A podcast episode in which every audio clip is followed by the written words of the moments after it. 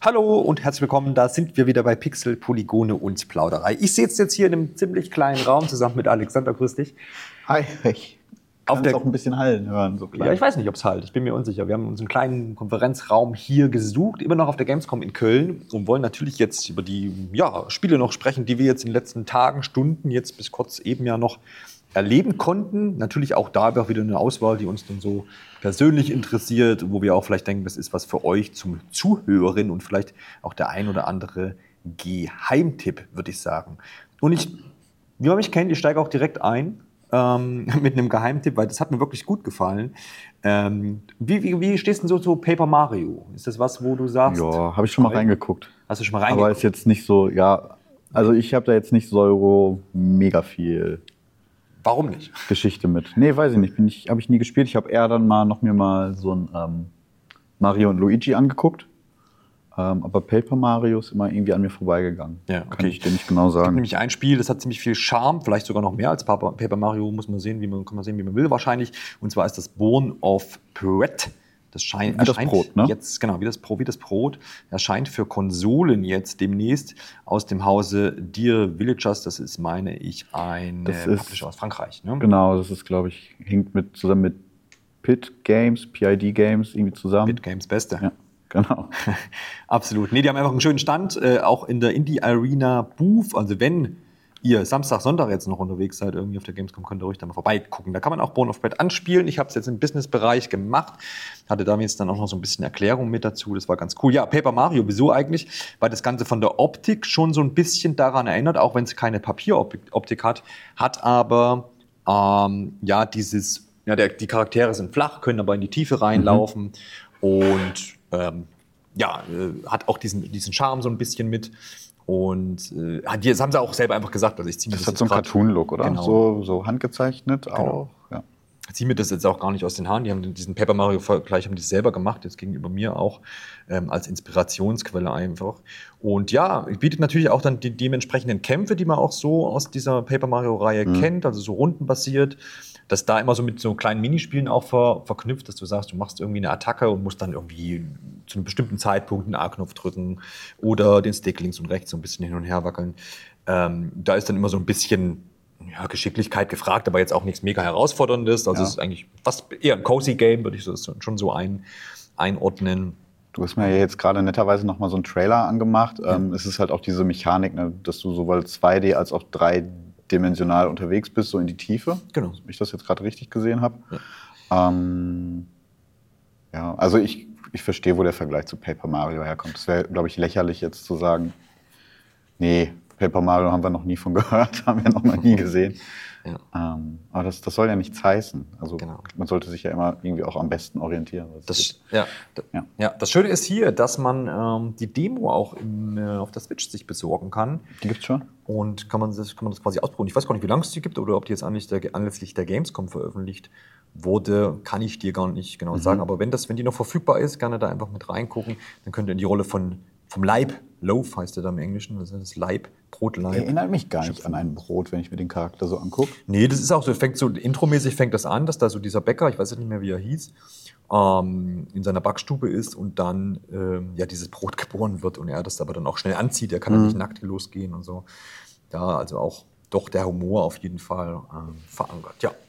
Nee, das hat das schon mal ein Geheimtipp rausgehauen jetzt hier. Hast du auch was auf der ähnlichen Ebene für unsere Zuhörerinnen und Zuhörer oder hast du wieder hier nur AAA-Games am Start? Nee, AAA war bei mir echt wenig.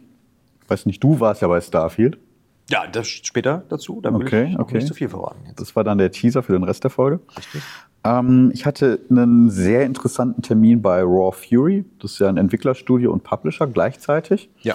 Ähm, und konnte mir da drei aktuelle Titel angucken. Ähm, bei einem weiß ich, dass du da auch schon im Vorfeld ähm, irgendwie heiß drauf warst. Ja. Ähm, die anderen beiden kennst du vielleicht nicht, wobei ich glaube, zumindest äh, Kingdom 80s, das war der erste Titel, wo ich war. Ja. Da könntest du schon mal von mir von gehört haben, weil ich nämlich ein großer Fan der Kingdom-Reihe bin. Ja, nur ständig erzählst du davon. Ähm, ja, das ist tatsächlich so eins, einen, also es gibt ähm, mittlerweile, glaube ich, drei oder vier Teile. Die aktuellen beiden sind Kingdom Two Crowns und Kingdom 80s. Ähm, und ähm, ja, während Kingdom Two Crowns so doch der klassische ähm, Teil quasi in der Reihe ist, haben sie sich jetzt mit Kingdom 80s tatsächlich was komplett Neues ausgedacht. Ähm, kurzer Disclaimer, Kingdom 80s ist auch schon erhältlich. Ähm, ich konnte halt aber dort mit dem Entwickler mal darüber sprechen, über die Reihe, ähm, wie es zu Kingdom 80s kam und ähm, was, ist, was, sie, was das Team gerade so insgesamt noch macht. Es war aber ähm, deshalb trotzdem ganz spannend, auch wenn jetzt nicht direkt was Neues gezeigt wurde. Mir so ein bisschen was ähm, angedeutet, was jetzt so demnächst an Updates kommen wird, aber da weiß ich gar nicht, ob ich das jetzt so schon ähm, öffentlich erzählen kann. Aber da kommt auf jeden Fall demnächst Nachschub ist was. gesorgt. Ja, Nachschub ist gesorgt und das klang auch alles sehr spannend. Naja, auf jeden Fall ähm, Kingdom, ähm, das ist so ein Micromanagement-Spiel im Endeffekt als Side-Scroller. Ähm, du läufst von links nach rechts ähm, und kannst deine Basis erweitern. Ähm, bei Kingdom Two Crowns war das halt noch klassisch so in einem Mittelalter-Setting. Ähm, Kingdom 80s, wie der Name eigentlich schon sagt, hatte das ganze Setting verlagert und ist in die 80er Jahre gegangen. Ähm, statt mit einem, statt einem König oder einer Königin, die auf einem Pferd dann umherreitet, die du steuerst, hast du halt jetzt in Kingdom 80s so Kinder aus den 80ern, die da halt mit ihren BMX-Rädern lang ähm, heizen. Und ähm, das, das hat das gesamte ja, Setting halt einfach jetzt mal ein bisschen, was nach drei Spielen jetzt vielleicht auch ein bisschen angestaubt war, ähm, ja, nicht revolutioniert, aber zumindest hat, bringt dann frischen Wind rein. Ähm, und das ist jetzt auch nicht nur was, was so getrieben gewesen ist, wie man vielleicht sich vorstellen könnte, dass sie gesagt haben, okay, den Spielern ist das jetzt zu langweilig, wir können nicht wieder so ein Mittelalter-Ding machen. Das war wi- wirklich eher so ein kreativer Burnout beim äh, Entwicklerteam, das hat er Okay. mir da erzählt. Ähm, Aufgrund dieses Mittelalter war das ja, und Hals genau. Es, es, ähm, das Problem war wohl auch einfach immer, dass sie keine Referenzpunkte quasi daran hatten. Also Mittelalter ist ein schwieriges Thema, wohl einfach, wenn du da was designst. Ähm, du versuchst dich mal an irgendwas zu orientieren, aber man weiß halt nicht wirklich, wie es ausgesehen hat. Also versuchst du dann, dich an irgendwelchen anderen fiktiven Werken zu orientieren. Und ähm, mit einem Entwicklerteam, ähm, das halt alle, das ja, oder größtenteils in den 80ern groß geworden ist, sind die 80er halt einfach ein super Setting dann gewesen, um halt auch einfach private Dinge da einfließen zu lassen. Ja. Und das hat er mir auch erzählt, ähm, dass ähm, er viel, also vieles in dieser Spielwelt tatsächlich direkt aus seiner äh, Kindheit stammen oder sehr nahen familiären Bezug haben. Es gibt beispielsweise wo ein Geschäft, was da so designt wurde, ähm, was ähm, nach seinem Opa benannt ist und all solche Sachen. Und ähm, insgesamt steckt da wohl sehr viel Persönliches drin, was man, wenn man das Spiel so jetzt spielt, überhaupt nicht wahrnehmen würde. Ähm, es gibt so Cutscenes im Spiel, die gab es früher auch nicht. Ähm, insgesamt ist Kingdom 80s so, ähm, naja, es ist zum ersten Mal, dass es eine Story gibt in der Reihe, eine echte Story, die da so über Cutscenes erzählt wird. Ähm, und das ist auch zugänglicher und ähm, es macht schon so eine Neuausrichtung, aber auch ähm, bei diesen Cutscenes, da taucht hin und wieder die Mutter der Hauptfigur auf und die ist halt auch seiner Mutter nachempfunden. Also solche Sachen stecken da tatsächlich drin. Ja. Das fand ich sehr spannend, weil man es halt, wenn man es jetzt zu Hause so spielt, niemals irgendwie damit in Verbindung bringen würde. Ja. Ähm, er hat gesagt, das ist ähm, insgesamt wirklich für, die, für das gesamte Team sehr, sehr refreshing gewesen, das ganze Ding. Und ähm, hat auch so, ohne mir jetzt da wirklich mehr zu verraten, gesagt, okay, wir, wir bringen auch noch weiter Content für Kingdom Two Crowns, was so dieses klassischere Hardcore-Ding innerhalb der Kingdom-Reihe ist, was ähm, auch dadurch halt einfach nicht so zugänglich ist jetzt wie Kingdom 80s. Ähm, da arbeiten sie auch nach wie vor an neuen Inhalten und er meinte, durch Kingdom 80s hätten sie jetzt halt noch mal wieder so ein bisschen Feuer da reingebracht in ihren kreativen Prozess und haben da jetzt echt ein paar spannende Sachen noch in Arbeit, wo ich halt auch persönlich sehr gespannt drauf bin. Ja. Ähm, Hat er auch so einen optischen, ist optisch nochmal eine Steigerung zu diesen ähm, Kingdom Two Crowns? Two Crowns Dinge? Ähm, nee, auch das war schon sehr schick. Es ist ja so eine Pixel-Optik, Genau. ähm, sehr minimalistisch, aber mit vielen Effekten. Ja, genau. ähm, es gibt Ja. ähm, in Kingdom Two Crowns wahnsinnig schöne Wassereffekte. Da- Mhm. Das, habe ich jetzt eben hier auch Ja, ja, Das genau. Also das ist schon alles sehr aufwendig. Ähm, und ich glaube auch, dass dieser, ähm, minimalistische Look viele abschreckt, wenn sie sich das jetzt angucken würden, weil es halt so ein bisschen den Anschein macht, dass da kaum Gameplay drin steckt. Und zugegebenermaßen, man läuft von links nach rechts und drückt eine Taste. Lass, uns, lass es zwei sein, wenn man noch Rennen mit einnimmt. Und ähm, es ist halt dann so ein Micromanagement. Also man hat Einheiten, die muss man so kontrollieren und sagen, du baust jetzt hier ein Gebäude, du reißt hier ähm, die ähm, Bäume ab ähm, und schickst halt dann vielleicht noch ähm, Jäger los oder ähm, Bauern gibt es halt in Kingdom Two Crowns, die dann ähm, für dich ja irgendwie arbeiten können. Und im Endeffekt läufst du immer nur von links nach rechts nah, um, rum und ähm, beauftragst die. Und das Spiel ist so aufgeteilt, dass du immer diesen Tagzyklus hast, an dem du halt deine Arbeiter losschickst, deine Sachen erledigst. Und wenn die Nacht einbricht, dann kommen halt so Gegnerwellen, die du abwehren musst. Also es hat dann da so ein bisschen was Tower Defense-mäßiges. Ja, ja. Und das Coole ist, es gibt halt auch einen Zwei-Spieler-Koop-Modus in allen Teilen. Ähm, und dann hat man so ein Splitscreen und dann kann man halt auch einfach Aufgaben besser verteilen. Ja. Ähm, ja. Kingdom Two Crowns ist halt wirklich noch so, dass man kriegt quasi keine Erklärung. Ich habe auch damals, als ich das zum ersten Mal gespielt habe, viel ausprobieren müssen, habe dann auch viel nachgelesen. Ähm, Kingdom 80s macht es dir deutlich einfacher, dann die Reihe einzusteigen. Okay. Ja. Ja, klingt auf jeden Fall interessant. Mir kam das im Laufe des Gesprächs, dass äh, Kingdom Two Crowns mir durchaus was gesagt hat. Ich das bloß nicht gecheckt habe, dass das jetzt quasi so eine, eine Reihe ist. Ach so, ähm, ich habe auch kurz auf die Switch-Version von Kingdom 80s gucken dürfen. Die ist Ah, nämlich ja. noch nicht erhältlich. Ja. Ähm, oder allgemein die Konsolenversion. Es gibt aktuell nur PC. Ich spiele es gerade auf dem Steam Deck. Ja. Ähm, ja, Switch-Version sah super aus. Er hat gesagt, sie haben, die, ähm, sie haben einige Unity-Updates in der Engine gemacht, Hm. Ähm, was dazu führen soll, dass es jetzt auch deutlich weniger Framerate-Einbrüche gibt. Und ich habe auch keine gesehen. Bei Kingdom Two Crowns war es tatsächlich so auf der Switch, ist spielbar, wirklich, kann man Ja, machen. ja. Aber du hast dann, je nachdem, wie viel gerade los ist auf dem Bildschirm, doch echt so Einbrüche gehabt, mit denen man dann leben muss. Ja. Okay. Ja, cool. Klingt auf jeden Fall spannend und ähm, schauen wir dann, wenn es für Switch vielleicht da ist. Oder Genau. wenn ihr die Möglichkeit habt. Ich wollte das jetzt auch gar nicht so ähm, ausführlich machen, aber Ja, vielleicht habe ich dann jetzt einfach mal so mir von der Seele geredet, Ja, weil ich- mit ja. Kingdom Ich der immer- Reihe so zu tun habe. Ich sage immer, wenn wir unterwegs sind zusammen jetzt hier in der Woche, ich sage jetzt, hör mir auf mit dem Spiel, jetzt hast du die Chance genutzt. Ich konnte ja jetzt nicht. Hm. Ja, jetzt, jetzt ist es raus. Genau. Ähm, ich halte mich jetzt auch kürzer. Post-Trauma durfte ich noch sehen und anspielen. Raw, Raw Free. Ja, genau, das gehört, also es war auch noch mit ähm, bei denen vor Ort. Ja. Ähm, ist ein Horrorspiel, so ziemlich klassisch im Sinne vom ersten Resident Evil, heißt fixierte Kameraperspektiven. Ja. Du bist so ein Typ, der ähm, eigentlich so ein Durchschnittsmann, ähm, auch ein bisschen übergewichtig, ähm, sieht ungepflegt aus und der wacht in einem Krankenhaus auf. Ähm, und ähm, ja, das ist, da ist alles ziemlich weird. Ähm, es ist ähm, verlassen, es ist dunkel, es ist gruselig. Ähm, überall liegen oder lagen jetzt in diesem Abschnitt, den ich da spielen durfte, ähm, so Mannequin-Figuren rum, also so diese ähm, Schaufensterpuppen, so heißen sie, ne? Ja, genau, also Wenn das die waren. Ja. die Dinger alleine sind ja schon gruselig genug, ehrlich gesagt. So, wir mussten eine kleine Zwangspause jetzt einlegen, denn unser schöner Konferenzraum gehörte nicht wirklich uns, das geben wir jetzt zu. Wir haben uns dann gesagt, wir suchen ein anderes ruhiges Örtchen hier im Pressezentrum oder ganz in der Nähe vom Pressezentrum. Aber auch das war nicht gewünscht. Dementsprechend sitzen wir jetzt wieder im Pressezentrum, wo natürlich für euch wahrscheinlich so ein bisschen eine Hintergrundlautstärke entstehen wird.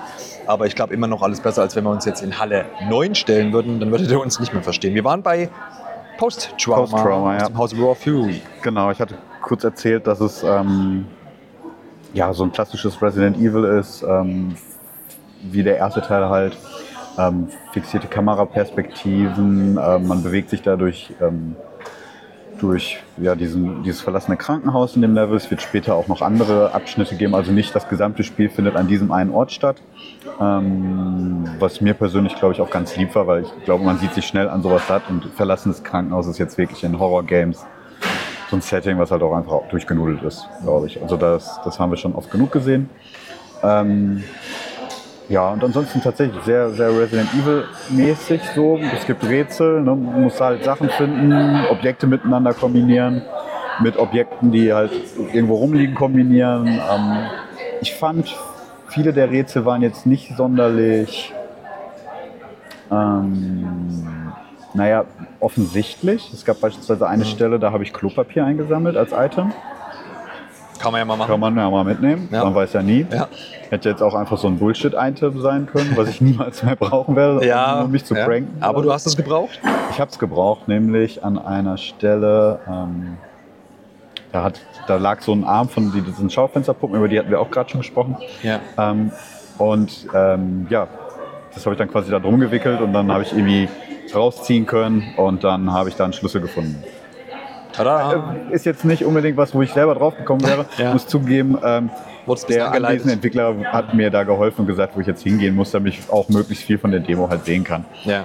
Nichtsdestotrotz, auch wenn ähm, die Rätsel eigentlich so jetzt mich noch nicht so abgeholt haben, ähm, Steuerung bei diesen fixierten Kameraperspektiven war für mich auch ein Problem, gerade wenn dann noch die Gegner auftauchen, die es gibt. Das sind so übernatürliche Wesen. Wurde mir jetzt nicht mehr zu erzählt. Ähm, äh, Steuerung da schwierig, wie auch eben bei Resident Evil 1.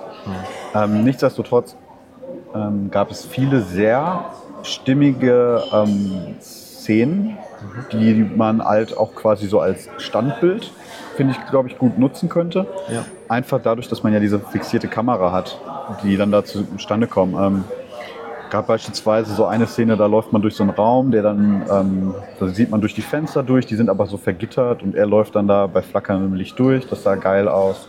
Ähm, gab so eine andere Stelle, ähm, dazu habe ich jetzt auch nicht mehr erfahren, da ist, das war so ein Raum, wo irgendwie so ein Organismus angewachsen ist und in der Mitte war so ein Loch drin, so, was so hell geleuchtet hat. Und ähm, der, wenn man in den Raum reinkommt, war der Blickwinkel durch dieses Loch quasi auf ihn. Ja, okay. Und das, das sah halt schon einfach sehr geil Ja, aus. Und das ja. habe ich auch dem Entwickler gesagt. Und es ist anscheinend auch wirklich viel Arbeit reingeflossen, halt diese, diese Szenerien herzustellen. Ähm, wenn man auf sowas steht und halt das mal zwischendurch ganz einfach mal einschieben möchte, glaube ich, ähm, kann man das mal im Blick behalten. Ich bin mir jetzt nicht sicher, ob es der große Wurf werden wird, aber ähm, für Fans des Genres auf alle Fälle ähm, mal wert, sich das zu merken. Ja. So, und jetzt der letzte Titel, den ich vorhin schon auch angeteasert hatte, wo du ja auch ähm, irgendwie heiß drauf bist. Haben wir auch im Vorfeld schon oft drüber gesprochen gehabt. und ich habe es die ganze Zeit, ja, muss ich jetzt zugeben, ähm, ich habe es immer Belächelt, ne? Ah, ja. Will bisschen der wieder, der belächelt. Johannes hier? ein bisschen belächelt. Und zwar Pizza Possum. Das ist, Pizza glaube ich, mein Feelgood-Spiel der Messe. Aha. Ähm, ist, Das All-You-Can-Eat-Arcade-Spiel. Das betrifft, also das trifft es sehr gut, Ja, ja. wirklich. Ähm, besser kann man es nicht zusammenfassen. Ja. Ähm, ja, Pizza Possum, man spielt ein Opossum. Ich habe gelernt, es gibt übrigens zwei verschiedene Arten von Opossum. Es gibt einmal das Possum und das Opossum. Und das eine ist das Liebe und das andere ist das Böse. Aber ich weiß nicht mehr, wie rum das war. Ähm, habe ich erfahren, weil ähm, ich nachgefragt habe, wie man auf ein Spiel gekommen ist, wo ein Opossum Ja. Wo doch alle Igel und Pandas und sowas machen. ja, ja, aber wo der Hauptcharakter ein Opossum ist. Ja. Habe ich nachgefragt. Ja. Und wurde mir so erklärt, ähm, die Entwickler ähm, hatten, haben, sind wohl so einem Twitter-Account gefolgt, der jede Stunde ein äh, Opossum-Bild postet. Und daraufhin, weil die ja so, so viel Spaß mit haben, haben sie dann tatsächlich äh, gesagt, okay, ja komm, wir machen das einfach.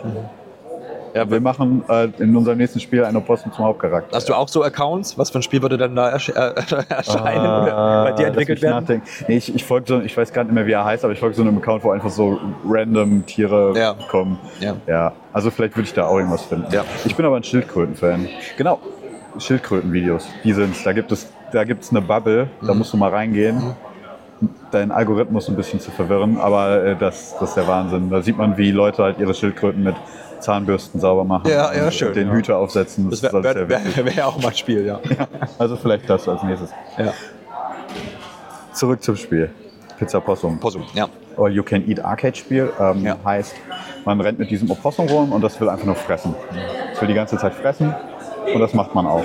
Ähm, allerdings hat das Opossum keine Lust dafür zu bezahlen und klaut das Essen von anderen Tieren, die dort in diesem von ja von, von Italien, Spanien, so vom Mediterran. In, da, da spielt das so in dieser Stadt und da leben halt überall Tiere und überall liegt halt Essen rum und das, das frisst man halt regelmäßig in sich rein.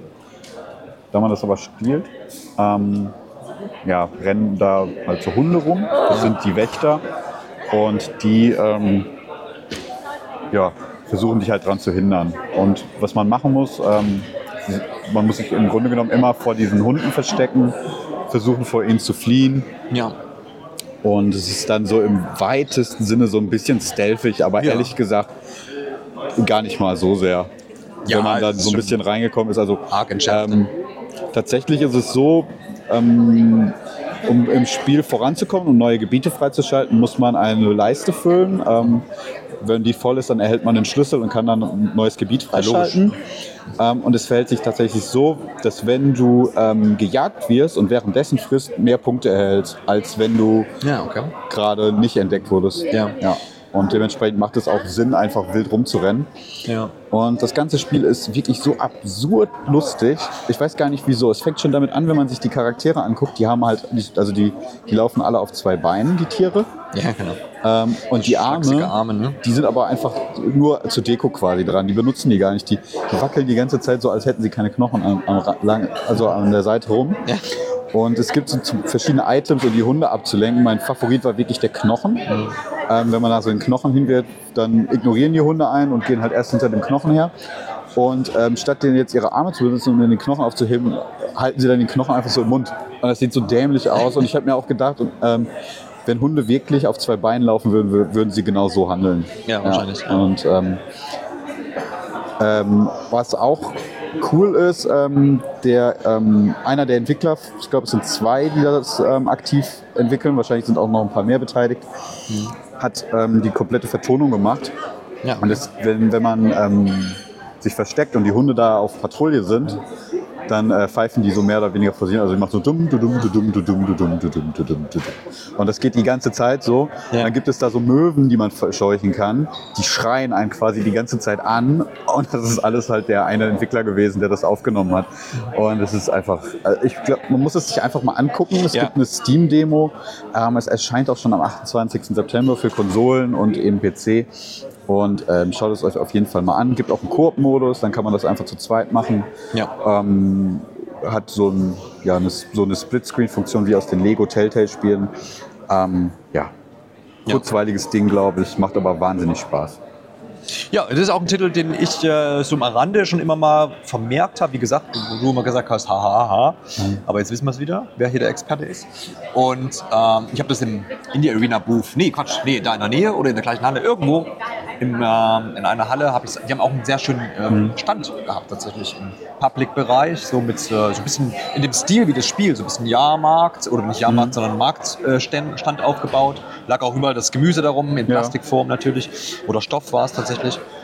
Ähm, hat, da sind viele Leute hängen geblieben. Also es war marketingtechnisch auch gut gemacht, einfach so. Weil, ja, was ist denn hier los? Ja. Cooler Stand. Ja, probier ich mal aus. Du kommst ja auch schnell rein in das Spiel eigentlich. Also es hat sich echt dafür total angeboten, würde ich sagen. Würde mich auch freuen, wenn es ähm, so die Aufmerksamkeit kriegt, weil ich kann mir vorstellen, dass man das sehr gut nochmal erweitern kann mit zusätzlichen Ja, Inhalten genau. und so. Ja, ja, ja, ja. Das, das definitiv. Ich habe mir bei ähm, Sega und Amplitude Studios ähm, Endless Dungeon angeschaut und das wird so dargestellt, so ein bisschen, oder er hat da, also bei der Präsentation, wir haben es dann auch selber ausprobiert, das als ja, Dungeon Crawler, RPG, Tower Defense und er hat noch mehr Begriffe hinten dran gehangen beschrieben, aber das hat er wirklich recht auch gehabt, ähm, weil du hier auch wiederum im äh, kooperativen Modus miteinander äh, spielst. Und es ist so Top-Down-Ansicht und du bist, ähm, ja, äh, sag mal, im Besitz, du wählst verschiedene Charaktere aus und ähm, musst dann dort die, ähm, die Gegend letztendlich verteidigen, weil immer in so Wellen Gegner kommen und dementsprechend das so ein bisschen vorbereiten. Du hast zum einen jetzt die, die Möglichkeit, dass du ähm, gewisse Geräte aufbaust, die für dich die, ähm, ja, Ressourcen produzieren. Es gibt gibt's auch drei Teilbereiche, irgendwie Mechanik und dann äh, Sachen, die dann wieder für Heilung sind. Das heißt, das musst du erstmal aufbauen und dann musst du Verteidigungsanlagen aufbauen, sprich Schussanlagen, Schilde, Laser, Flammenwerfer, da gab es schon ein paar aus, zum Ausprobieren.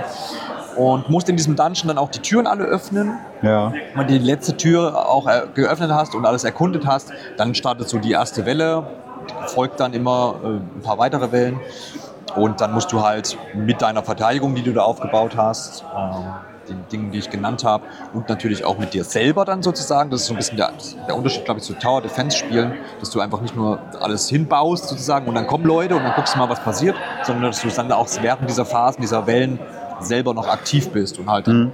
ähm, Twin-Stick-Shooter quasi dann hast, in dem, in dem Sinne, wenn diese Welle läuft und dann da noch ein bisschen rumballern kannst sozusagen. Okay. Ähm, das war eigentlich ganz interessant. Wir haben das zu viert gespielt, wie gesagt, okay. kooperativ. Da war die Absprache auch ganz gut, weil wir waren alle da in einem Raum. Ja. Und hat zumindest äh, Spaß gemacht. Da ist jetzt am 6. September startet da die offene Beta, bis zum 18. September zumindest da auf dem PC. Also für alle, die da Lust haben, mal reinzuschauen, ähm, kann ich doch durchaus empfehlen, gerade wenn man vielleicht so ein bisschen mh, mm, ja, Bock hat einfach auf, auf die, diese Art von Spiel. Mhm. Und da ich sehe gerade, muss mich korrigieren, äh, bis zu drei Spieler kann man da, kann man da zusammen ah, okay. Vier. Erscheint aber auch für alle äh, gängigen Plattformen, auch für Nintendo Switch. Da gibt es aber noch keinen Release-Termin. Alle anderen Plattformen werden am 19. Oktober dann versorgt.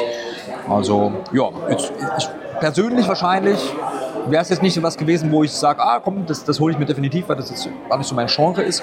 Aber ich fand es interessant genug, um zu sagen, jetzt im Nachhinein, halte ich mal im Auge. Vielleicht gucke ich mir mal die Beta an, da um noch ein bisschen mehr Minuten äh, am Spiel dann äh, ja, zu sammeln. Und ja, mal schauen. Fand es jetzt gar nicht verkehrt. So, soll ich mir noch was raussuchen? Ich kann gerne noch was machen. Willst du noch was machen? Ähm, ja, dann mach doch. Feuer frei. Was hast du noch äh, gesehen? Ich bin mir gar nicht sicher, ob ich mit dir über Galacticare schon gesprochen habe. Nee. Auch abseits des Podcasts. Nö. Ähm, okay, dann, dann vielleicht ist das nochmal ganz spannend. Das habe ich ähm, bei Cosmo Cover gesehen. Ja. Ähm, kleinerer Publisher von Indie Games. Ähm, die hatten da so einen Sammelstand. Und ähm, war für mich eine tatsächliche Überraschung, weil ähm, vielleicht damals zum Hintergrund, wir machen die Termine ähm, immer so ein bisschen zentral auf eine Person. Ähm, ne? Eine Person kümmert sich da so drum, weil es dann einfacher ist, das so alles zu organisieren. Und ähm, wir verteilen das dann halt, dass wir einen Termin haben, so dass es dann passt auf uns alle, die vor Ort anwesend sind. Und deswegen ähm, ist das jetzt nicht so, dass ich dann, ist es manchmal so, dass ich im Vorfeld gar nicht weiß, welches Spiel ich da zu sehen kriege. Ähm, es geht dir ja ähnlich. Und ähm, naja, Galacticare ist ähm, eine Krankenhaussimulation im Stil von ähm, beispielsweise Two Point Hospital, ah ja. was ja so in den letzten Jahr, Jahren so äh, mit vielen Updates versorgt wurde. Es gibt ja mittlerweile auch Two Point Campus, mhm. diesen, dieses Spin-off und ähm, es funktioniert ziemlich ähnlich. Ähm, Galacticare ist aber eine Krankenhaussimulation im Weltraum. Mhm. Ähm, und dementsprechend ist es deutlich abgedrehter, als man es von Two Point ähm, Hospital kennen würde. Und da würde man ja schon immer sagen, okay, das ist ja schon relativ abgedreht. Ja, ja, ja, ist, das ist schon abgedreht und jetzt quasi Space, sagst du, ist nochmal eins drüber. Ja, die setzen da auf jeden Fall einen drauf und das war auch so ein Anliegen von den Entwicklern, die da vor Ort waren. Ähm, Geht das denn überhaupt noch? Ja, auf jeden Fall. Ja, okay. Wirklich, wirklich. Ähm, das Level, was jetzt gezeigt wurde, ähm, ich würde fast sagen, es ist, das war sogar dafür, was sie mir danach noch erzählt haben, was da im fertigen Spiel noch sein soll. So, so, harmlos, ja. Äh, und zwar ging es darum, ähm, man hat in jedem Level, ich glaube, es waren zwölf, die es insgesamt geben soll, ähm, eine übergeordnete Mission im Grunde genommen, der man folgt, woran sich so die, die, kleinen, die, die Zwischenziele so orientieren, die man hat, die Mission orientiert. Und da ähm, ist man bei einer Farm von Aliens gelandet, so, so eine Alien-Farm. Ähm, und die haben halt so, naja, die, die Bewohner da waren von einem Virus befallen, der in ihren Köpfen ist. Mhm. Und den musste man da entfernen. Okay. Und ähm, genau, dafür gab es dann halt verschiedene Vorrichtungen, mit denen halt man diese Bewohner dann im Endeffekt ähm, verarzten muss. Ja, okay. Was mir aber auch erzählt haben, dass es ein Level geben soll, das auf einem ähm, galaktischen Festival spielen soll. Okay.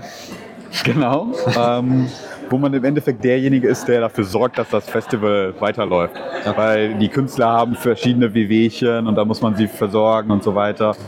Ähm, es gibt wohl auch noch später ein ähm, Weltraumgefängnis, wo man dann halt die Opfer von irgendwelchen Gefängnisschlägereien dann verarzten muss. Ähm, naja, und was cool ist, dass man in jedem Level so einen Charakter hat, der so ein bisschen den Zentrum steht ähm, und den wirbt man am Schluss im Endeffekt an für sein Krankenhaus. Der wird dann halt zum Arzt. Heißt, es gibt also auch den Popstar, der dann sich dachte, ich habe keinen Bock mehr Popstar zu sein, sondern jetzt, jetzt werde ich Arzt. Okay. Ähm, das zum Thema, ähm, naja, geradlinige Karrierewege gibt es im All also nicht. Ähm, ja, und die kann man dann halt mitnehmen und auch in den späteren Leveln weiter nutzen. Und alle haben halt verschiedene Fähigkeiten, diese Ärzte. Ähm, genau, das ist das, was ich so gesehen habe. Ansonsten wirkte es so vom eigentlichen Management-Gameplay recht ähnlich zu Point Campus. Heißt, man erstellt auch verschiedene Räume. Da in denen stehen dann verschiedene Apparaturen, für die verschiedene Krankheiten da sind, um diese zu heilen. Ja. Man muss dann Ärzte einstellen, die sich dann um bestimmte Krankheitsbilder kümmern können. Ich hoffe es wirklich, dass das hier mit der Lautstärke einigermaßen in Ordnung geht. Doch, das hat auch ein bisschen Flair auch. Ja, genau. Ähm, ja, also das, das war schon recht ähnlich. Man muss darauf achten, dass das Krankenhaus sauber ist. Also man hat auch diese ganzen Management-Aufgaben mit drin. Und ich glaube, das Spiel versucht sich wirklich darüber abzusetzen, dass man einfach sagt, okay, wir gehen jetzt hier wirklich komplett rein und ähm, ohne Rücksicht auf irgendwelche Verluste, dass die soll einfach nur total abgedreht werden. Ja. Ja. Das war da so der Ansatz. Ja, da ist immer so die, die Frage, ist das, reicht das dann am Ende des Tages, äh, zu sagen, wir sind ein crazy game? Ja, also ich, ich mag Two Point Campus wirklich gerne. Ja. Ich mag auch Two, äh, Two Point Hospital, Ja. andersrum.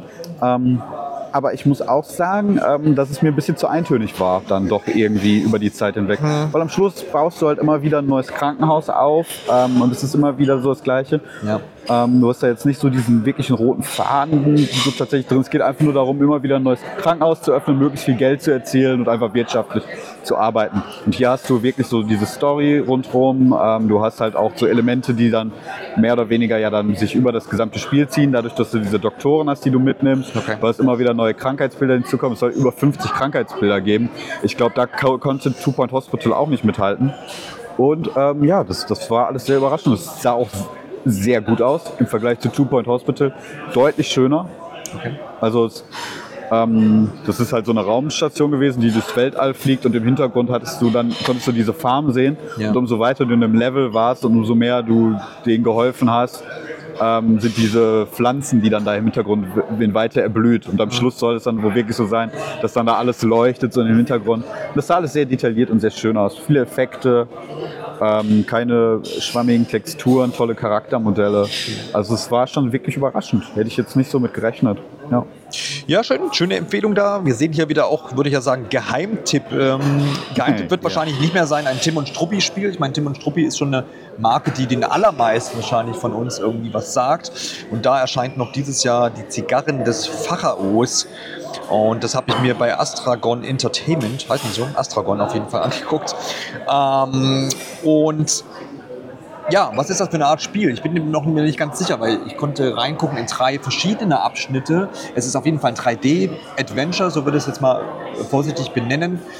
Und in diesen drei Abschnitten äh, konnte man auch verschiedene Sachen machen. Die drei Abschnitte waren aber relativ kurz. Der erste Abschnitt war, dass man so ein Gespräch geführt hat und auch, glaube ich, eine Auswahl an Antwortmöglichkeiten hatte, die man dann, wo man sich entscheiden konnte.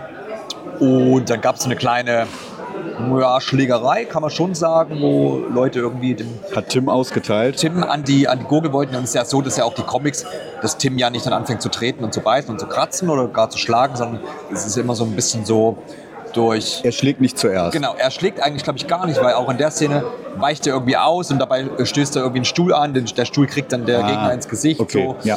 Ähm, so ein bisschen Slapstick und ein bisschen Lucky Tim. Mhm. Und kommt dann da so ein bisschen äh, aus der Situation raus, was natürlich dann Wut bei den Widersachern äh, verursacht.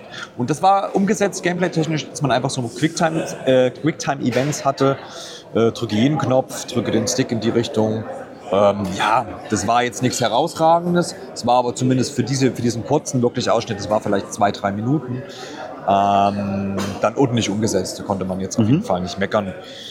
Ähm, das zweite war dann so eine Stealth-Passage, wo ich dann Tim selber gesteuert habe und mich verstecken musste oder den Abschnitt absolvieren musste. Ich glaube, ich musste irgendeinen Gegenstand aufsuchen und natürlich das ohne entdeckt zu werden. Ja. Ähm, das hat mich ein bisschen enttäuscht, tatsächlich muss ich sagen, weil ja, gut, Stealth Games gibt es ja bis Sand am Meer. Es gibt es auch schon viele Jahre. Es gibt da ja eigentlich so gewisse Standards, würde ich sagen. Du kannst dich vielleicht ducken, du kannst dich im besten Fall auch an eine Wand randecken, sozusagen, dass du da so ein bisschen dran haftest.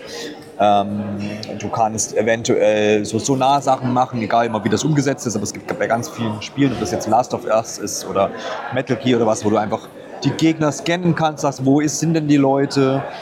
Ähm, das war jetzt da auch nicht vorhanden. Ich kann aber halt jetzt auch nicht sagen, ob das im ganzen Spiel die einzige Stealth-Passage ist und dass wirklich das Spiel sich aus so verschiedenen äh, Versatzstücken zusammensetzt. Das, das war jetzt halt daraus nicht zu erkennen. Ähm, genauso gut kann sein, dass, dass das noch hinzugefügt wird. Ich weiß nicht, soll dies Jahr noch erscheinen? Klar kann da noch äh, was an Features ergänzt werden. Ähm, das heißt, man ist dann da so ein bisschen hemdsehrlich durch diesen Abschnitt durch. Ähm, es war auch nicht ganz klar, man kann die Routen beobachten, das macht beim Stealth so, wie laufen die Gegner. Ja. Und dann nutze ich halt die Situation aus. Aber es hat jetzt keine, keine wirkliche Tiefe leider gehabt in, in, in dem Sinne. Ähm, ja, man kann zumindest sagen, dass das präsentationstechnisch und optisch mir positiv aufgefallen ist. Ich habe da jetzt nicht viel erwartet so äh, bei dem Spiel so einer großen Ordnung. Ähm, aber da kann man, glaube ich, sicher sein, dass das optisch äh, und äh, technisch in einem ganz guten Zustand auf jeden Fall erscheinen wird. Mm, Genau, ich hatte jetzt aufgrund dessen, dass es halt diese kleinen Spielausschnitte waren, kann ich, kann ich jetzt da nicht sagen, äh, Leute rennt in den Laden, kauft das Spiel. Ich kann aber auch genauso wenig sagen, es wird, wird ganz schlimm alles. Bin da so ein bisschen verhalten, einfach wie ihr es vielleicht jetzt auch schon merkt. Aber ja, kann man vielleicht ne, im Auge behalten, wenn man so ein bisschen auf Adventure steht, vielleicht sogar auch Tim und Struppi irgendwie ähm, ein bisschen dann Hang zu hat. Ich habe auch Struppi getroffen. Ähm, Wie? Ja, im Spiel. Ah, ja, Struppi, schade. sehr, sehr niedlich sah aus. Wirklich äh, schön umgesetzt, Fell und so. Also wirklich da auch nochmal Lob an die, an die Grafik in dem Sinne. Äh, man durfte ihn aber nicht streicheln, weil wenn du ihn gestreichelt hast, ist das Spiel abgestürzt. ja, aber so ist es bei Demo-Versionen natürlich. Das ähm, darf dann passieren, ist halt einfach nicht vorgesehen gewesen. Dann Ja. Die Animation war eigentlich noch nicht fertig, oder ich weiß es nicht. Okay. Ja, das äh, so viel zu Tim und Struppi auf jeden Fall. Ähm, ja, that's it. Haben wir noch was? Oder soll Ach ich ja, wir haben also wir haben ja in- insgesamt einiges gespielt, aber vielleicht ziehen wir wirklich noch mal so ein Fazit hier. Ich weiß nicht, ob wir wir wollen aber schon noch über das Weltraumspiel sprechen, oder?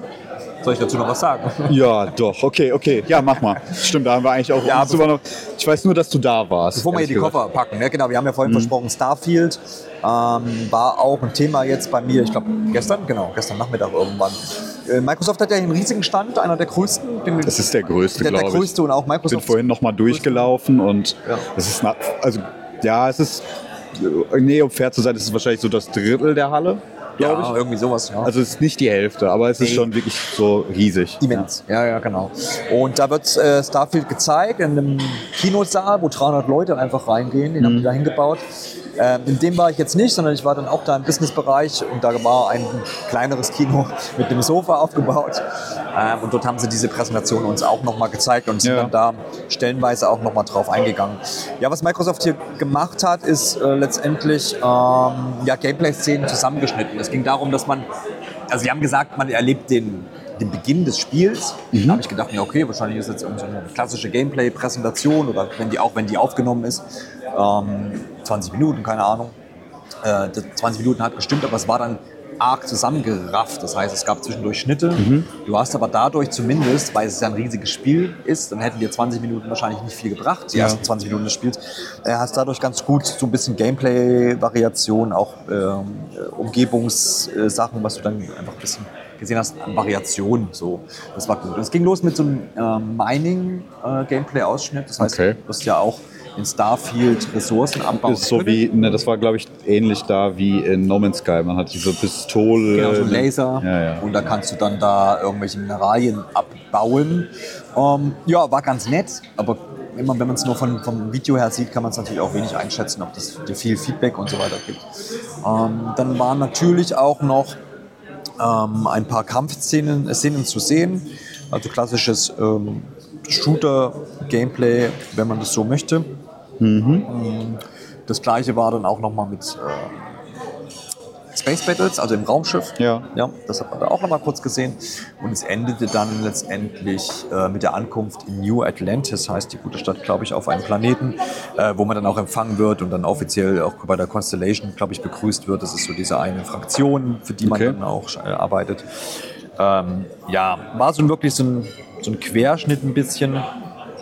Ähm, was mir natürlich gefallen hat, weil man ja bisher zum Spiel ja eben noch nicht viel gesehen hat. Das Spiel ist jetzt aktuell bei einigen großen äh, Medienhäusern schon äh, im Testumlauf. Ich glaube, die Tests erscheinen dann jetzt am 31. Oktober, wenn ich richtig äh, in Kenntnis gesetzt bin. Äh, Early Access ab 1. September und dann ab 6. September mh, der Release. Also ähm, worauf ich hinaus wollte, ist, dass, dass Microsoft jetzt nicht unbedingt das, das streut hier die, die Informationen dazu. Es werden nicht ständig jede Ja. Irgendwie neue Gameplay-Ausschnitte gezeigt oder sowas. Aber ich finde das auch in Ordnung habe ich gar kein Problem mit und hat mir, mir jetzt zumindest ein bisschen, ähm, ja, nochmal ein bisschen das, das schmackhaft äh, gemacht, das auf jeden Fall. Charaktereditor war noch ein Ding, was sie gezeigt haben. Okay. Ähm, da ist ja auch schon bekannt, oder für die es noch nicht wissen, dass der sehr detailliert ist. Also wird man sich wahrscheinlich Sehr, ja. sehr, sehr, sehr, sehr viele Stunden auch aufhalten können, wenn man es mag. Äh, muss man aber natürlich auch nicht. Ähm, das, das, ist ja, das ist ja auch absolut ähm, klar. Ja, Es gab ja jetzt schon so ein paar Leaks tatsächlich auch. Es gab Leaks, Todd Howard ne? ist hier in, in Köln gewesen, hat auch noch mal ein paar Infos rausgehauen. Ähm, ja. Ja.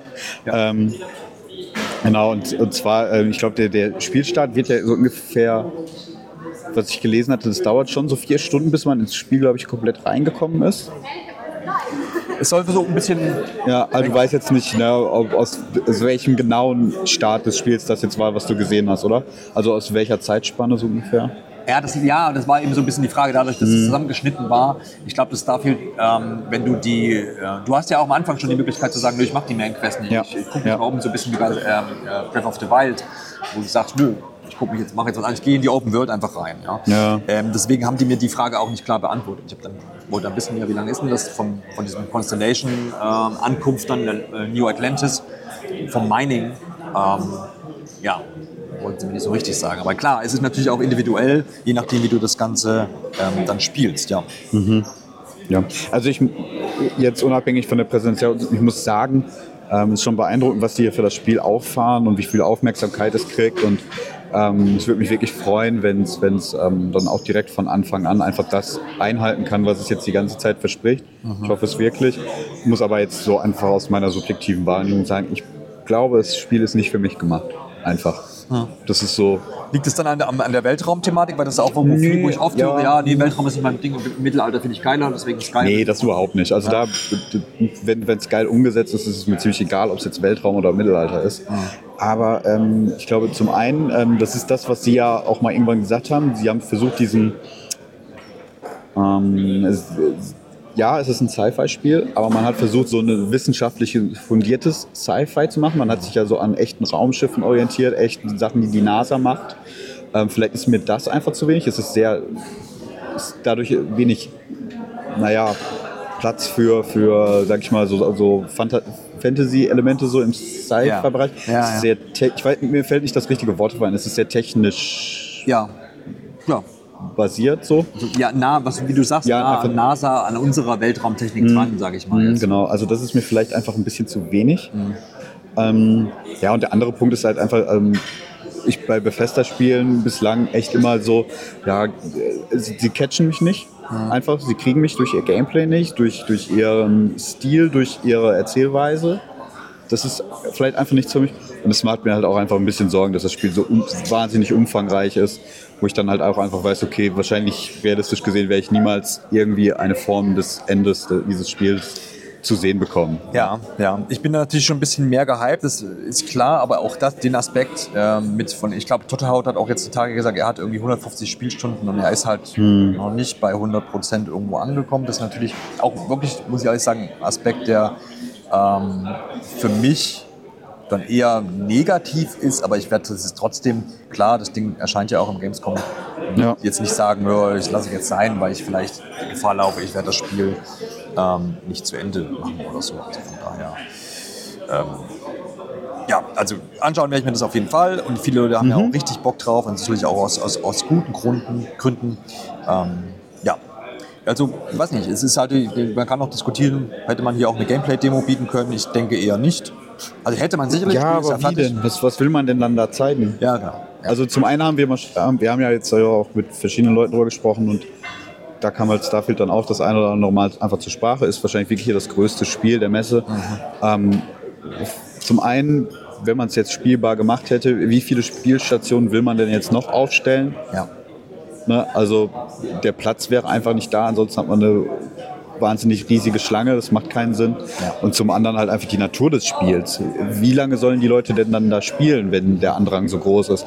Man kann den ja, und da wäre selbst eine halbe Stunde zu wenig einfach, weil, wie gesagt, der Spielstart dauert äh, ewig. Und jetzt jemanden mitten ins Spiel zu werfen, ohne dass er eine Ahnung von den Spielmechaniken hat, ähm, das hinterlässt dann auch den falschen Eindruck. Ja, ja, ja, absolut. Ja, das, das ist absolut richtig. Insgesamt aber ja, Microsoft hat sich hat hier ziemlich viel aufgefahren, wie du schon gesagt hast. Ich meine, Phil Spencer war da, das ist äh, der Head of Xbox Gaming oder Microsoft Gaming. Ähm, Todd Howard mit quasi Vorsitzender von Bethesda, ne, Chef. Ähm, also da, da guckt man sich schon, Ja. schon mal um. Ne? Also das ist schon ziemlich krass. Da wird wirklich investiert. Aber wir haben auch hier viel Werbung geschalten an Plakaten und so weiter. Ähm, da wird investiert, da auf jeden Fall. Auf jeden Fall. Draußen steht auch dieser Bus noch, ne? Genau, Starfield Bus, aus dem wird gestreamt dann, Festa, Streams laufen da dann raus. Und die haben auch während der ganzen Messe jetzt immer wieder Entwickler und Entwicklerinnen auf der Bühne gehabt, um verschiedene Spiele ähm, ja, vorzustellen. Unter anderem Chuson, da kann ich noch was kurz zu sagen. Okay. Ähm, erscheint auch im Game Pass, aber auch für alle anderen Plattformen von Don't Not, die auch durch Life is Strange letztendlich berühmt geworden sind, würde ich mal so behaupten.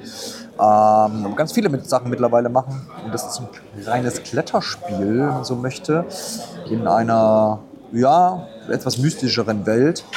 Und ich hab, konnte mir heute im Speziellen das Gameplay angucken, weil man denkt jetzt Klettern aus vielen Spielen, drückst du ja nach oben einfach und dann wird geklettert. Und hier ist es so ein bisschen über die äh, Trigger-Tasten umgesetzt. Also rechter Trigger, rechte Ja. Hand, linker Trigger, linke Hand. Du hast auch immer ein Seil. Du kannst zum Beispiel auch nicht sterben. Du fällst dann halt in dein Seil. Und das wird quasi immer an so einem kleinen Automaten befestigt. Und ähm, das ist für mich, für jemand, der jetzt seit einem Dreivierteljahr selber in der Kletterhalle immer abhängt, ähm, war, da kam das Interesse erstmal her. Und Ah, okay. echt versucht, Ja. auch nah irgendwie an diesem Klettern, was man mit Seil macht, ähm, das, anzupassen daran oder das nah, ja, realitätsnah, sag ich mal, umzusetzen. Mhm. Äh, aber auch nicht zu viel, sonst wird es ja auch schlecht. Aber es gibt, du hast zum Beispiel auch eine Stamina-Leiste, das heißt, äh, die geht auch irgendwann runter. Wenn du auch zu lange am Berg hängst mit zu viel Sonne, dann kannst du mit dem Seil zum Beispiel schwingen oder dich im Schatten Ja. aufhalten. Also musst da auch so ein bisschen Ressourcenmanagement ähm, betreiben und das, das finde ich weiterhin interessant. Ich habe es auch ein bisschen selber ausprobiert. War so ein Mix der Termin aus selber probieren und dann nochmal ein bisschen zeigen, was sie mir dann präsentiert haben. Äh, die beiden Jungs da haben mir auch, hab dann auch gefragt, ja, geht ihr jetzt auch klettern? Ja, die haben sie jetzt auch angefangen, um wahrscheinlich Recherchezwecken allein schon mal ein bisschen das sich anzugucken. Äh, war ganz witzig. Du wirst dann im späteren Spielverlauf auch so einen kleinen Begleiter noch mit äh, dabei haben. Das Okay. ist hier so hinten im, im, im Rucksack drin. Ähm, damit hat es auch noch irgendwas auf sich. Ähm, ja, ist einfach so, ein- so ein Spiel, was ich mir jetzt so ein bisschen ins Auge gefasst habe. Bin aber da auch gespannt, was das Gameplay-technisch dann noch es bietet. Es soll ja auch ähm, einen großen Storyanteil haben und irgendwie was erzählen und warum ist der Kerl da jetzt alleine in dieser Welt und warum klettert er jetzt überall rum. Und ähm, das ist alles noch so ein bisschen mystisch, große Unbekannte. Aber mh, ab 31. Oktober erscheint, das kann man dann ähm, da auf jeden Fall reingucken. Ähm, ich konnte noch so, habe noch so die Gelegenheit genutzt, auch mal zu fragen, was ist denn eigentlich ähm, oder wie, wie es dann zum Game Pass, Game Pass Deal kam. Das finde ich eigentlich immer ganz interessant, weil es ist ja nicht Game Pass oder Xbox exklusiv, sondern erscheint halt einfach Day One mit. Ähm, und die beiden halt, meinten halt, dass sie das vorher ja schon ja hier auf der Messe, glaube ich, intern, ja klar, das wurde erst später enthüllt, halt gezeigt haben, so im Businessbereich. Ähm, Microsoft hat sich das angeguckt und hat gesagt, gefällt uns. Und Ja. dadurch kam halt so ein bisschen das Interesse tatsächlich durch, durch Microsoft. Ähm, und damit ist das jetzt so ein Day One Game Pass Ding geworden. Wie viel dann natürlich jetzt an Geld fließt und ob das den Entwicklerinnen und Entwicklern jetzt auch hilft tatsächlich einfach, ähm, weiß ich jetzt nicht. Ja. Ich habe dann da nicht weiter nachgebohrt, aber das zumindest ähm, ja, mal ganz interessant, einfach mal da mal ein bisschen nachzuhorchen, wenn man so möchte. Gut, aber es war das letzte Spiel jetzt. Genau. Ähm, wie zufrieden bist du mit der diesjährigen Gamescom? Du hast ja vorher Jahr eine Pause gehabt. Äh, letztes Jahr ist die Cover wieder gestartet nach der Pandemie. Mh, Ist es was, wo du jetzt sagst, ja, das hast du schon vermisst, ist schon geil, wieder hier zu sein? Oder kannst du, würdest du auch sagen, ja, die E3 macht dicht, warum sollte nicht die Gamescom auch dicht machen? Naja, also Naja, das ist ja jetzt also. die dritte Folge, die wir hier aufzeichnen zur Gamescom. Äh, angefangen mit der Opening Night Live. Und danach war ja, glaube ich, all unsere Vorfreude, die wir vielleicht hatten, so ein bisschen. War Dämpfer, eine kleine, wer es gehört hat. hast- Ihr hat es, glaube ich, auch einfach mitbekommen. Ähm, das war schon echt enttäuschend. Also es ist, glaube ich, ähm, es, ist, es wäre besser gewesen, wenn es die nicht gegeben hätte. Ich glaube, dann wäre ich am ähm, Mittwoch ein bisschen ähm, freudiger und enthusiastischer wahrscheinlich noch in die Messe gestartet, ähm, als es jetzt der Fall war. Aber es hat sich dann jetzt über die Tage, glaube ich, ganz gut entwickelt. Also ich hatte wirklich coole Termine, ich habe wieder coole Spiele gesehen. Ja. Ich habe ähm, mit, mit Entwicklern gesprochen, hab, die alle wieder wahnsinnig nett waren, ähm, auch sehr offen einfach ähm, auf alle Fragen irgendwie reagiert haben. Ähm, wenn ich beispielsweise, wir haben ja gerade über Galactica gesprochen, dann, dann denkt man sich mal so, okay, ja, soll ich jetzt wirklich da fragen, so, wie das mit Two Point Hospital aussieht? Aber andererseits denke ich mir dann immer, ja, warum denn nicht? Ja, ist ja mir- offensichtlich. Es ist offensichtlich. Ja. Ähm, es ist eine legitime Frage und ähm, Ja. darauf wird dann halt auch einfach reagiert. Ja, das, das ist da sicher mit eingeflossen und ähm, oder auch Theme Hospital als Beispiel und ähm, das haben die natürlich gespielt, weil sonst kommt man nicht auf die Idee, so ein Spiel zu machen. Ähm, aber wenn man dann halt auch einfach was gut findet am Spiel und dem Entwickler das dann einfach sagt, ähm, ist das halt auch einfach ein tolles Feedback für die und das kriegt man halt auch wieder irgendwie zurückgespiegelt. Ja. Das sind immer eigentlich die besten Momente. Ja, das ist. Ähm, ja, was ich halt dann doch, ähm, was halt auffällt, ist, ne, klar, große Publisher irgendwie sind hier, haben sich so ein bisschen von der Messe zurückgezogen. Ähm, Halle 7 ist jetzt anscheinend irgendein Showbereich, der aber auch erst ab, ja, der aber auch nicht dauerhaft geöffnet hat. Hat jetzt gerade er- zum ersten Mal, glaube ich, geöffnet, jetzt seitdem wir hier sind. Freitagnachmittag, ja. Ja. Ähm, wo Ja, aber früher wahrscheinlich. Ja, wo früher halt aber wahrscheinlich noch Publisher wie Activision, EA oder sonst wie auch ja, ihre Stände gehabt hätten, die in diesem Jahr einfach fehlen. Ja. THQ Ja. fehlt. Ähm, Ubisoft hat nur einen kleinen Stand im Grunde genommen. Ne? Für die Crew, ja. Ja, da gab es früher, früher bei anderen Assassin's Creed-Teilen gab es riesige Anspielstationen. Ne? Da, so mit mehreren hundert. Also das Ja. erinnere ich mich noch bei Assassin's Creed Odyssey, glaube ich, war es ja, oder Origins, ist ja egal. Ja. Ähm, das, das waren bestimmt 300 Stationen, die da standen. Ja. Und dann wurden die Leute da reingelotst. Oder sowas wie Star Wars Battlefront früher. Ich sagen würde, das waren wahrscheinlich die größten ja, Jahre der Gamescom einfach. Und das hat man halt einfach nicht mehr. Ähm, ja, ob ich das so richtig schade finde, weiß ich nicht. Ich kann mir aber vorstellen, dass viele Besucher es schade finden. Es bleibt halt abzuwarten, wie darauf reagiert wird. Ich meine, zwei Tage der Gamescom sind wieder ausverkauft. Der Sonntag womöglich auch noch, wenn, wenn genügend spontane Besucher kommen. Ja. Ähm, also dieses Jahr kriegt man es jetzt nicht mit, irgendwie, dass es da, da irgendwie Unmut oder so gibt. Also das Fun Konzept anscheinend funktioniert immer noch als Community. Ja, klar. Also, wir müssen natürlich ne? auch da sagen, wir haben, sind noch zwei Tage jetzt mit Samstag und Sonntag äh, vor uns, die wahrscheinlich Ja. besucherstark werden. Da kann immer noch irgendwie. Ja, also der Samstag ist ausverkauft, heute der Ja. Freitag ist auch ausverkauft seit ein paar Tagen. Ähm, Ja. ja, also das, da, also zumindest da merkt man jetzt nicht irgendwie, dass es da so eine Ermüdung oder sowas gibt. Ne? Also dass, der, die Abwesenheit bestimmter Aussteller halt darauf einen Einfluss hat. Ähm, Ja. Ja, ähm, aber tatsächlich so, auch wenn ich jetzt so die Termine bei den vermeintlichen AAA-Spielen hier hatte, muss ich sagen, und ich glaube, das ist auch das, was du bei Starfield extrem wieder erlebt hast, ähm, das sind solche großen Produktionen.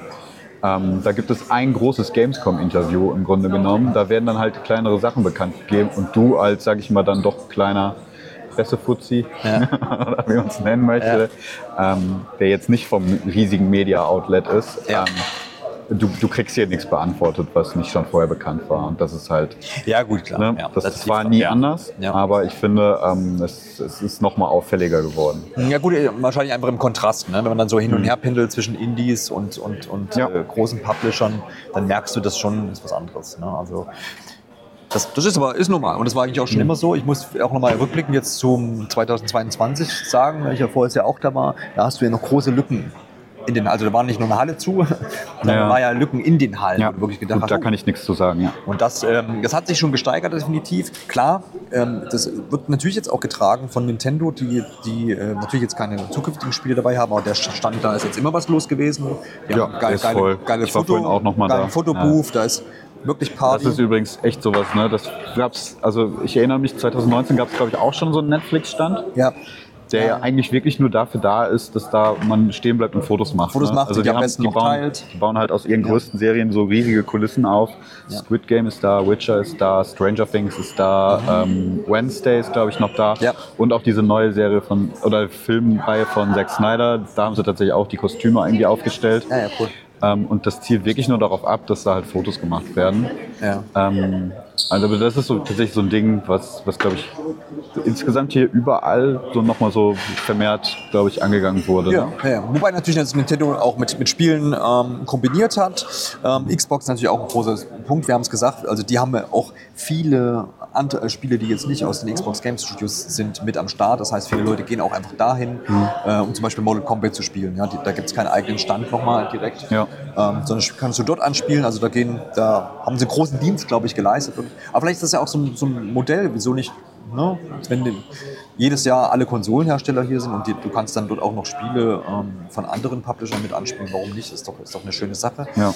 Und ich denke auch eine Steigerung, je nachdem wie erfolgreich das jetzt zu Ende geht die Woche hier, aber eine Steigerung ist sicherlich natürlich immer noch mal möglich, was die Aussteller angeht. Aber ich würde jetzt auch nicht sagen, dass ich da unzufrieden bin, total. Aber klar, es ist immer besser, du hast möglichst viele Aussteller und Spielehersteller da, als wenn halt einfach Leute fehlen. Das ist ja ganz normal. Aber da muss man sehen, was die Zukunft bringt und was die Marketingbudgets und dergleichen dann so hergeben. Also, Genau. das werden wir dann sehen. Also, Alex, dann schließen wir das Kapitel ähm, Gamescom mal fast ab, zumindest was den Podcast jetzt angeht. Wir machen uns jetzt gleich noch auf den Weg zum Gamescom Together Treff mit unseren Hörerinnen und Hörern und Leserinnen Leser und Leserinnen, genau. Genau, und schauen wir mal, was da dann geht. Da werden wir vielleicht dann in einer der nächsten Folgen nochmal rückblicken können. Äh, dementsprechend danke fürs Zuhören und dann melden wir uns mal ab. Bis dahin, ähm, wir Schaut hören bei uns vorbei. Absolut. Es wird ja noch ein paar Artikel geben. Ja, Nintendo Online.de, Anschau- Anspielberichte, genau. Da hauen wir noch ein paar Previews jetzt die nächsten Tage raus, wer sich dann nochmal den einen oder anderen Titel vertiefen möchte. Und da gibt es natürlich nochmal noch ein paar Spiele mehr, als die wir jetzt hier besprochen haben. Also, dann aber jetzt auf Wiederschauen. Hör. Auf Wiederhören. ciao, ciao. Ciao.